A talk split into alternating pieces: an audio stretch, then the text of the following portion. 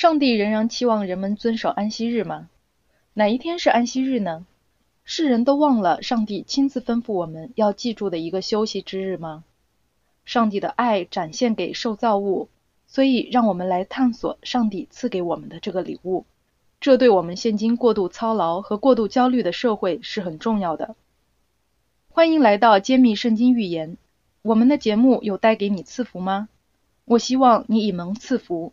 请记得与你的朋友分享这个系列的讲道，它涵盖了圣经最伟大的预言。在上一讲里，我们看到上帝的道路律法是永恒不变的。上帝写下了十诫律法，使我们可以享受丰盛的生命。他希望我们有他的品格。让我感兴趣的是，在世界上有很多人为的法律，但上帝以他无穷尽的智慧，用十诫总结了他的律法。我们可以看到很多现代法律是以上帝的律法为基础的，但有一条诫命几乎被完全忘记了。你感到吃惊吗？昨天的讲题道路为今天的主题提供了基础。我的摄制组和我访问了一个马达加斯加的偏远村庄，为要记录西西特妈妈令人震惊的旅程。那是发生在她知道你今天将要学到的内容以后。稍后我会讲到这个故事。提醒一下，如果你对我们的讲道感兴趣，想要更多的学习，你可以注册我们的在线圣经学校，或者你有带导的事项，你可以告诉我们，我们也乐意为你祈祷。在学习真实的印记前，让我们低头祷告。天父，宇宙的大君王，我们心灵的君王，主啊，非常感谢你把你的话赐给我们，好引导我们走过这个黑暗的世界，好使我们有你做我们的灯塔。在我们学习真实的印记时，有清晰的思考，这对我们很重要。主啊，求你帮助我们领会你的真理，求你带领我们，此刻用圣灵浇灌每一个听众。我们今天想更认识你，并更深的爱你。奉耶稣尊贵的圣名祈求，阿门。此刻我感到要与大家分享直接来自圣经的真理。有些真理对你来说也许是新的，如同我曾经的经历一样。但，亲爱的朋友，请听我讲。我向你保证，我的分享源自一颗爱慕诚实和正直的心。每个主题都以前一个主题为基础。在我们继续学习一些圣经主题时，当知道真理时，也许会让你感到痛苦或不舒服，但它永远不会出卖你或使你误入歧途。你需要从你的圣经里找答案，好做聪明的决定。今天我们将会查看很多经文，但考虑到时间，对一些较长的经文，我们只会显示它的部分内容。所以我鼓励你在这次讲道结束以后，亲自查考每节经文。你可以重新收听我们的节目，并完整的阅读每一节经文。我想介绍你认识一只羊，它名叫 Shriek。不久前，它出名了。Shriek 从他的牧人那里走失了，他走失了六年，他躲在一个山洞里。并独自存活了下来。在此期间，它的毛长了很多，体重增加了六十多磅，这意味着它身上多了二十七公斤的羊毛。大多数绵羊的毛大约有十磅，也就是四点五公斤，所以 Shrek 的负担非常沉重，因为它的毛的重量是普通羊的六倍。Shrek 不知道的是，他的牧人从来没有放弃寻找它。最后，牧人找到并救回了他迷失的这只羊。他花了一些时间剃去史瑞克过去六年里积累下来的额外的羊毛。亲爱的朋友，在马太福音十一章二十八节到三十节，耶稣说：“凡劳苦担重担的人，可以到我这里来，我就使你们得安息。我心里柔和谦卑，你们担负我的恶，学我的样式，这样你们心里就必得享安息。”因为我的恶是容易的，我的担子是轻省的。亲爱的朋友，今天让我们的好牧人耶稣来卸去我们的重担，因为他的真理使我们得自由。请记住我们的主题：如果他合乎圣经，我相信；如果他不合乎圣经，我就不相信。上帝有一个特殊的记号或印来印证属于他的儿女，这让你感到吃惊吗？除非一个人在耶稣复临时有这个印记，否则他就不能进上帝的国。你感到吃惊吗？让我们先来看圣经的最后一本书。我们将在这里揭秘一个末期的预言。在启示录七章一到三节，有一个大能的天使发出命令说：“战争和毁灭最后的风不能临到我们，直到一件非常重要的事情完成了。这件重要的事情是什么呢？让我们来读启示录七章一到三节。此后，我看见四位天使站在地的四角，执掌地上四方的风，叫风不吹在地上、海上和树上。风是象征性的语言，它代表战争、冲突和毁灭。”第二节，我又看见另有一位天使从日出之地上来，拿着永生上帝的印。他就像那得着权柄能伤害地和海的四位天使，大声喊着说：“地与海并树木，你们不可伤害，直到我们应了我们上帝之众仆人的额。”好的，天使在说，上帝不会准许毁灭临到地球上，直到他的百姓都得到了他的印记。这个严肃的信息将会传扬到多大的地区呢？这个信息包含有关上帝之印记或记号的真理。让我们看看启示录十四章六节。我又看见另有一位天使飞在空中，有永远的福音要传给住在地上的人，就是各国、各族、各方、各民。多么大的任务呀！但耶稣在马太福音二十八章十八到十九节说：“天上地下所有的权柄。”都赐给我了，所以你们要去使万民做我的门徒。记号、印记和标记在圣经里是互相通用的，它们都代表着相同的意思。这里有一些类似的例子，在罗马书四章十一节说，记号一个因信称义的印证；还有以西结书九章四节画记号在额上；启示录七章二到三节提到永生上帝的印。并印了上帝的众仆人。那么印是什么呢？有时圣经怎样用象征性的方式使用印记呢？以弗所书一章十三节说：“你们既听见真理的道，就是那叫你们得救的福音，也信了基督。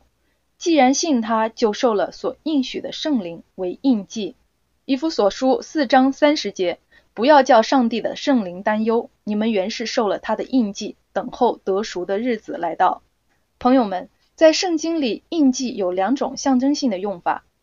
首先，一个印记也许代表上帝的一个真理或要求；其次，一个印记也许是代表上帝的所有权和认可。在古代，印是用来表示所有权的，是表明真诚的意愿，是表示真实性的。上帝的印要印在他儿女的额头上，这表明我们属于他。我们是基督真诚、可信和真实的跟从者，把他的印印在额头上，代表一个有上帝印记的人完全顺从上帝和他的旨意，顺从他治理的原则，不是因为任何传统或风俗，也不是为了炫耀。在马太福音七章二十节，凭着他们的果子就可以认出他们来。我们的行为表明我们属于谁，以及我们真正敬拜谁。一个政府的印章包含哪三个内容呢？政府印章是用来正式确认国家性的法律，并批准法律文件的。这种印章必须标明法律的颁布者、执政者的名字、头衔，比如总统、总理或者国王，还有他所治理的领土。上帝在他的圣洁律法中的印记是什么呢？让我们看看出埃及记二十章八到十一节中的十诫。第七日是向耶和华你上帝当守的安息日，因为六日之内耶和华造天地。第四条诫命是上帝十诫之律法的印记。让我们来看看这是为什么？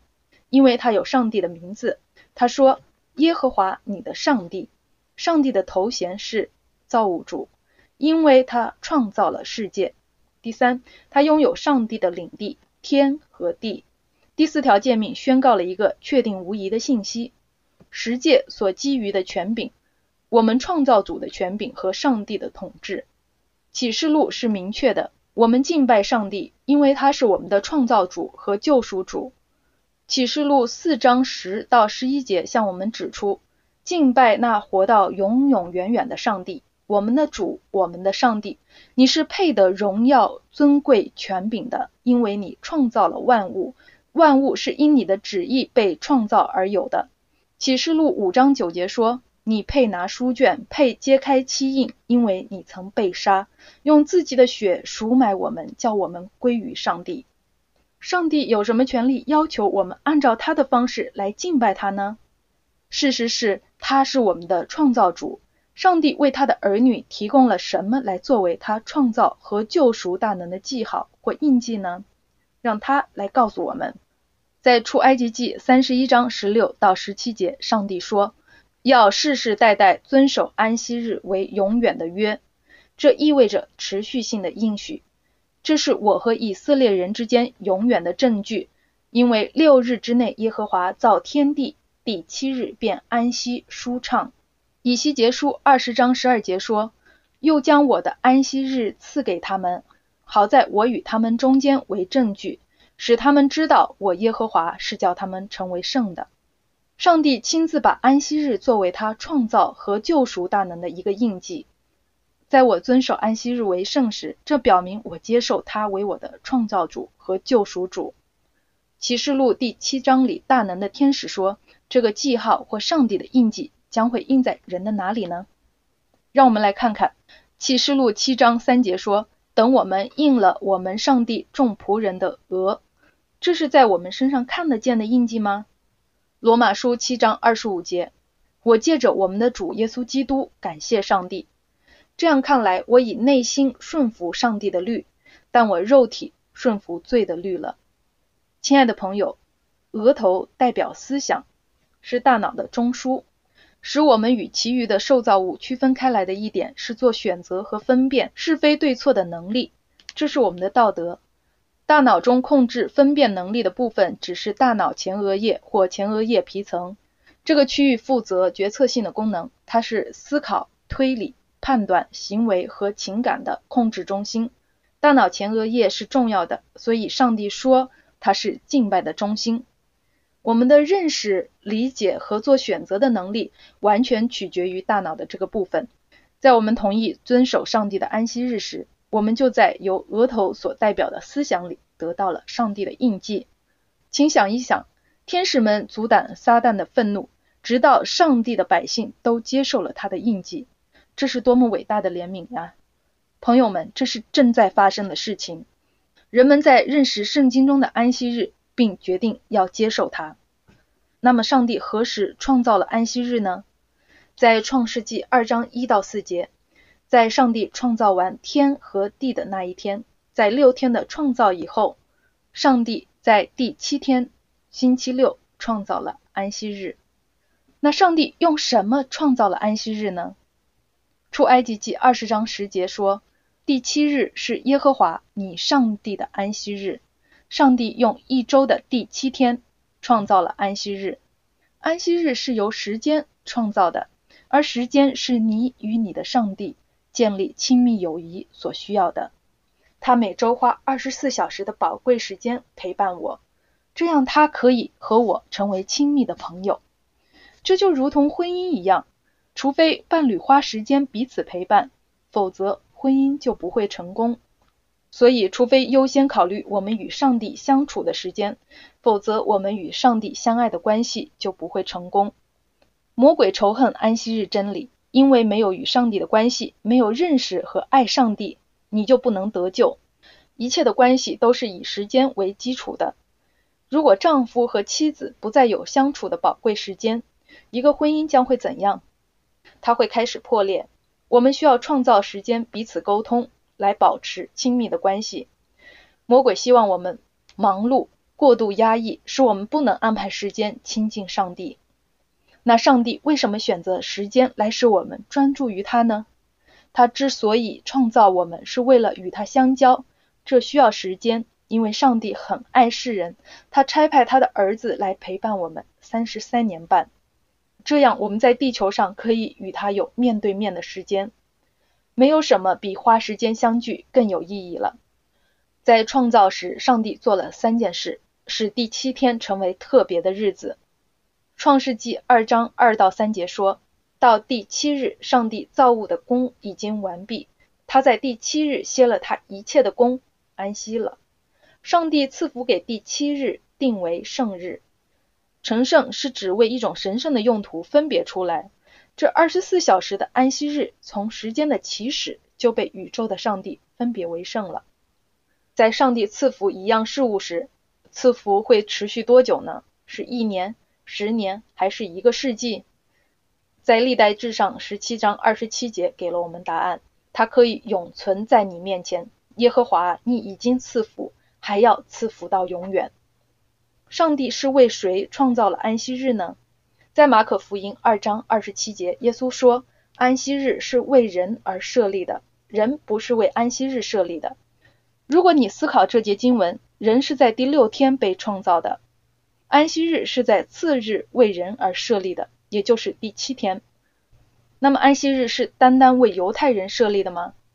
在上帝创造安息日时，没有犹太人或外邦人之分，只有人类。上帝为亚当。和他所有的后代创造了安息日，这包括你和我。让我们看看上帝的诫命是怎样在摩西登上西乃山前就有的。在出埃及记第十六章，我们看到以色列人逃离了埃及，他们正行走在旷野里，他们很不容易找到食物，所以他们恳求上帝帮助他们，因为他们饿了。上帝在出埃及记十六章四节应许说，他会为他们提供玛拿。天国美好的食物，他们一周六天要收集食物，但第五节说，上帝吩咐说，在第六天，也就是圣经中所称的预备日，他们要收集双份的玛拿。在第二十五到二十六节，上帝警告说，在每周的第七天，也就是安息日，外面不会有玛拿。第三十节告诉了我们原因，他们遵守第七日为圣日，他们要停下一切的工作。今天，马拿向我们表明，上帝的百姓在西乃山颁布诫命以前就知道要遵守安息日为圣日。十诫则是在出埃及记第二十章里，当时颁布律法是一种提醒。上帝将律法写在了石板上，而不是写在沙子上或者纸上。他的律法是永远长存的。出埃及记二十章八节，当纪念安息日，守为圣日。这是唯一以“纪念”这个词开头的一条诫命，因为上帝知道人们将会忘记。那么问题来了，有可能是什么导致人们忘记了上帝吩咐人们遵守安息日为圣的诫命呢？上帝预见到仇敌撒旦将会破坏上帝的诫命，就像我们上次所学的，上帝看出他需要带领我们归回他的道路。现在我们需要知道十诫。就是规定遵守安息日的十诫有没有被改变？在耶稣被指控废掉上帝的律法时，他在路加福音十六章十七节说得很清楚：天地废去比律法的一点一画落空还容易。上帝的律法和他的诫命是同一回事。在马太福音五章十七到十九节，耶稣说：“莫想我来要废掉律法和先知，我来不是要废掉。”乃是要成全，成全的意思是高举律法。罗马书十三章十节提到了这些新约经文里的大多数诫命，最后用一句话总结说：爱就完全了律法。注意，在新约圣经里，他向我们指出耶稣和保罗遵守哪天为圣日。让我们一起来看看路加福音四章十六节。所以他耶稣来到拿撒勒，就是他长大的地方。照他平常的规矩，在安息日进了会堂，站起来要念圣经。耶稣遵守安息日为圣日。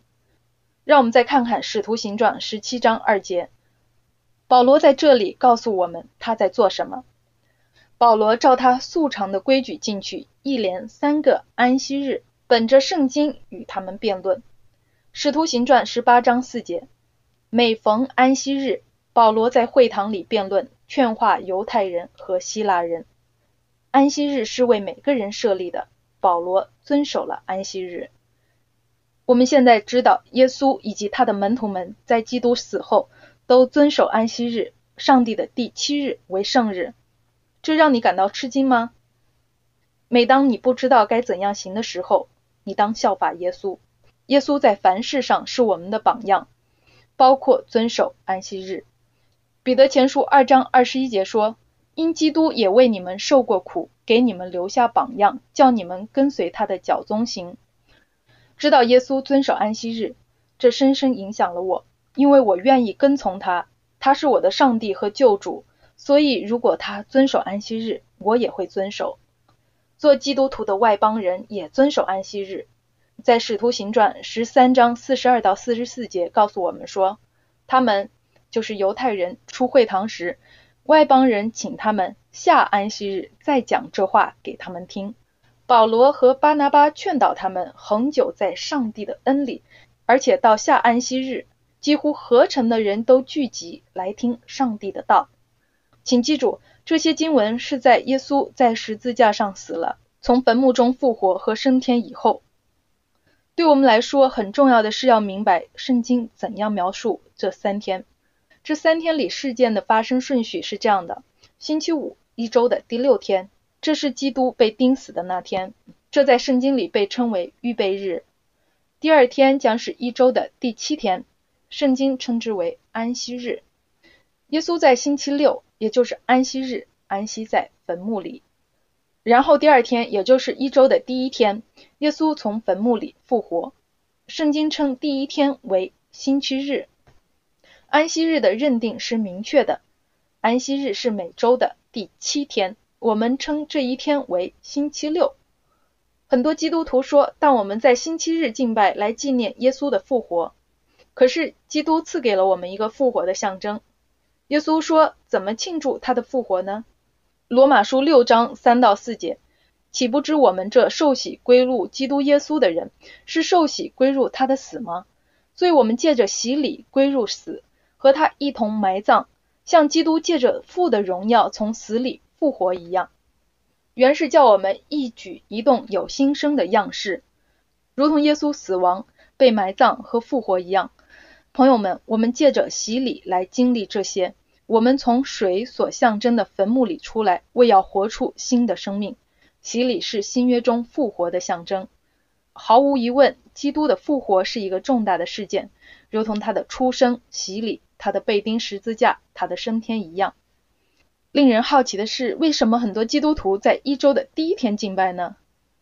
耶稣并没有计划在他复活时改变安息日。有一天，耶稣把他的门徒们聚在一起，并讨论了耶路撒冷即将到来的毁灭。马太福音二十四章二十节，耶稣说：“你们应当祈求，叫你们逃走的时候不遇见冬天或是安息日。”这是为什么呢？耶稣吩咐他的门徒们要祈祷，你们逃走的时候不遇到安息日。会有意义吗？如果门徒们未来不需要遵守安息日的话，那将是毫无意义的。那他为什么那么说呢？如果他们安息日都在一个地方敬拜，而罗马军队攻打耶路撒冷，将会发生什么事情呢？罗马军队必会消灭他们。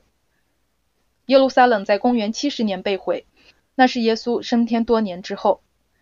上帝从最初就以安息日为他与他的百姓之间的一个约，让我们来思考一下，至少需要几个人来立约呢？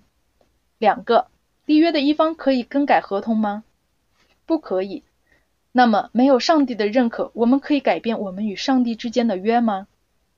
我来说明一下，成圣一词的意思是分别开来，它常被用来描述安息日和婚姻。在婚姻中，一个女人归一个男人为圣。此刻，让我们想象一下一场婚礼。英俊的新郎很兴奋，他即将迎娶他美丽的新娘。他选择迎娶的这个女人有六个姐妹。在婚礼结束后，他急切地在车上等待着，期待着去度他们的蜜月。这时候，他的一个妹妹打开车门，溜到他旁边说：“走吧。”他惊奇地看着他，并回应说：“我没有娶你呀，我娶的是你姐姐。”他的回答是：有什么区别呢？我是七姐妹之一啊。朋友们，你们说有区别吗？是的，对结婚的夫妇来说，当然是有区别的。只有一个分别为圣的，只有一个被选上的，一个新娘分别出来归他为圣。七个女人都是不同的，如同每天都不一样，或被创造的不一样。让我们不要混淆和误解一周七天中特别的第七天。在我们的社会中，“主日”这个词已被看为一周的第一天，星期日。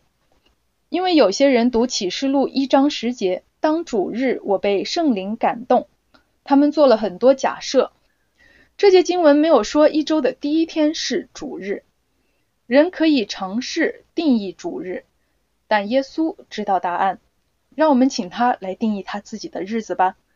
在马太福音十二章八节，因为人子是安息日的主；马可福音二章二十八节，因为人子是安息日的主；路加福音六章五节，人子也是安息日的主；以赛亚书五十八章十三节，你若在安息日调转你的脚步，在我的圣日不以操作为喜乐，就是耶和华的圣日。我们可以清楚的知道，主日是安息日，星期六，一周的第七天。有一百多种古代和现代的语言把一周的第七天命名为安息日。阿拉伯语 Sabbat，西班牙语 Sabado，乌克兰语 Subota。无论你在地球上的何处，各种不同的语言说明安息日是星期六，一周的第七天。根据可靠的来源，如英国。格林尼治皇家格林尼治天文台和美国海军天文台等，星期的周期制度从未改变过。让我们来思考我们的太阳系。我们通过地球绕太阳公转来计算我们的年周期，通过月球绕地球公转来计算月周期，通过地球每二十四小时绕轴自转来计算一天。可是我们从哪里得到一周七天的制度呢？是圣经的创造，上帝创造了每天的晚上和早晨，并认为它是好的。圣经中二十四小时的一天是通过从晚上到晚上来确定的，就是从日落到日落。所以，让我们说清楚安息日何时开始和何时结束呢？马可在马可福音一章三十二节定义“晚上”一词说：“到了晚上日落的时候，日落。”立位记二十三章三十二节，从晚上到次日晚上，你要遵守你的安息日。我们看到安息日从日落开始，星期五的日落。创世纪一章五节，上帝称光为昼，称暗为夜，有晚上有早晨，这是头一日。再说到二十四小时为周期的一天，晚上总是在早晨到来之前。所以安息日的庆祝是从周五的日落到周六的日落。如果你认为十诫没有出现在新约圣经里的话，他们的确是出现了。在以下的经文里，我们可以看到耶稣和他的门徒们继续在新约圣经里教导上帝的诫命。注意，安息日诫命是提到最多的，因为他希望我们记住它的重要性。第一条诫命出现在马太福音四章十节。第二条诫命出现在约翰一书和使徒行传，第三条诫命出现在提摩太前书。你可以看到第四条诫命出现在马太福音、马可福音、希伯来书和哥罗西书里。朋友们，请记住，稍后你可以回来重新收听我们的讲道，请你亲自阅读每一节经文，在你安排的时间用你自己的圣经。上帝的诫命是十个建议吗？是十个推荐或十个好主意吗？亲爱的朋友，良好的意愿是不够的。做你认为正确的或牧师说对的的事情是不够的。你生命的救恩处在危险之中，你应该亲自查考圣经。不管你的信念有多么强烈，不管你有多么相信牧师知道何为真理，这都不是你信仰的根基。圣经为我们提供了一条可靠的道路，始终把我们指向天国。上帝还能做什么来强调圣安息日的永恒性呢？他亲口说出来，他亲手写下来，并差派他深爱的儿子耶稣来做我们的榜样。门徒们教导安息日，而且我们将会在永恒的新地球上遵守安息日。以赛亚书六十六章二十二到二十三节说。我所要造的新天新地，怎样在我面前长存？耶和华说：每逢月朔安息日，凡有血气的必来在我面前下拜。这是耶和华说的。我满心期待这一天。计划始终是归回伊甸乐园，上帝最初的蓝图计划。使我顺从上帝的诫命，使我爱主上帝的动力，应当是什么呢？因为耶稣在约翰福音十四章十五节说。如果你爱我，就必遵守我的命令。如果我的顺从不是出于爱，它就会成为沉重的负担，导致律法主义。遵守上帝的圣安息日是每周提醒我们记住我们的根源。我们是创造主上帝的孩子，就如以前我们学过的。从启示录里三天使的信息，我们知道那个警告是要准备一群人，他们将会忠心顺从上帝的诫命，并在耶稣复临时做好准备。这些人将会有上帝的印记或标记在他们的额头上，即是安息日。他们做了决定，他们选择了耶稣，不管发生什么。这些人遵守上帝所有的诫命，并有耶稣的信心。他们非常热爱真理。所以他们竭尽全力遵守上帝的安息日为圣。有一个展现这种爱和献身的美好榜样，那是我和我的摄制组在马达加斯加拍摄的。妈妈西西特和她的丈夫离开了他们的周日教堂，因为他们遇到了问题。有一天，她的丈夫在听富林世界广播电台的一个节目，他们听到广播员讲论第七日安息日，这让他既困惑又好奇。因为他以前从来没有听说过，电台通告说这个节目还会在那天晚上晚些时候转播。他马上去找了他的妻子，并把他听到的告诉了他。他们一起专心听了转播，认真做了笔记。他们被他们所听到的经文所折服。他们从一个村庄到另一个村庄寻找一个遵守安息日的教会。最后有人建议他们去大城市，那是在四十五英里。也就是七十二公里以外，他们一路走到那里，走了好几天以后，他们找到了基督复临安息日会，第一次与遵守安息日的人们一起敬拜，他们很高兴。牧师告诉他们，有一个教会离他们的村庄不远，但那是在一座山上，他们去那里要走两天的路。他们很多次辛苦的登山去那里，后来他们决定在家里组织教会，即使他们的邻居取笑他们。但因为他们爱慕真理，决心顺从圣经的教导，妈妈西西特和她的丈夫如今建了三个教会，为要容纳所有的新信徒。朋友们，这个诫命的重要性怎么强调也不为过。如果人们在历史上都遵守这个诫命，世界上就不会有进化论者、偶像崇拜者或当今的异教徒。我们生活在世界历史上最严峻的时期。地球上芸芸众生的命运就要盖棺定论了。你想要永生上帝的印记吗？我们的救恩取决于我们今天选择的道路。今天你选择要侍奉谁呢？因为上帝和仇敌撒旦都想要你的崇拜。撒旦企图要消灭你，但耶稣想要拯救你。这里有一个故事，在佛罗里达州有一个小男孩，他跑到外面去游泳。那是他家后面的一条大运河。他的妈妈面带微笑，透过厨房的窗户密切地注视着。突然间，他妈妈脸上的表情变成了恐慌，因为有一只大鳄鱼进入了运河。它滑入水中，并开始向他的儿子游去。他的妈妈就大声喊叫着冲到外面：“鳄鱼，你马上游回来！”小男孩立刻转身往回游。但在他接近河岸时，鳄鱼的嘴巴咬住了他的腿，并开始把他往水里拉。一旦鳄鱼咬住了猎物，他们就要淹死他们的猎物。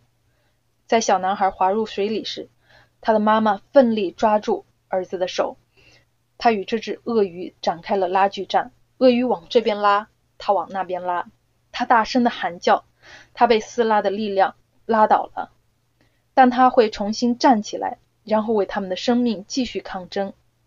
这个小男孩在疼痛中不住地发出尖叫声，但鳄鱼试图要夺去他的生命。附近的一个农民听到了他们的尖叫声，他拿起他的步枪，瞄准并打死了鳄鱼。那个男孩住院了，他的腿严重受伤，身上有数百处伤痕。在他出院的那天，当地的记者来采访这个小男孩。孩子，让镜头看看你的伤疤吧。他们指着他的腿这样说。小男孩大笑着说：“不，看这里，看我的手臂，看这些伤痕。”他为他手臂上的痕迹感到骄傲。这些伤疤是因为我妈妈不肯放开我。亲爱的朋友，鳄鱼想要消灭你，魔鬼想要在你身上留下他的印记，但耶稣将会紧紧地抓住你不放，不要放开他，因为他不会放开你。他要标记你永远属他。耶稣是我们的救主，他愿意喜乐的保留为你斗争所留下的伤痕。你们有多少人想要接受上帝的印记呢？就是证明你已得救的安息日印记。现在让我们一起来祈祷。天父，感谢你永远不放开我们的手，就是在我们奋力不被魔鬼的死亡网络套住之时。今天我们祈求你怜悯我们的心。你的名是配得称赞的，亲爱的耶稣，因为你手上的钉痕是为拯救我而带来的。感谢你在我们一起揭秘圣经预言时，安息日这个奇妙的真理向我们闪闪发光。愿你的印记深深刻在我们的心里和思想里，好拯救我们到永远。奉耶稣尊贵的圣名祈求，阿门。亲爱的朋友，你决定遵守安息日为圣日了吗？你愿意做一个遵守诫命的基督徒吗？请让我们知道你决定遵守上帝的世界。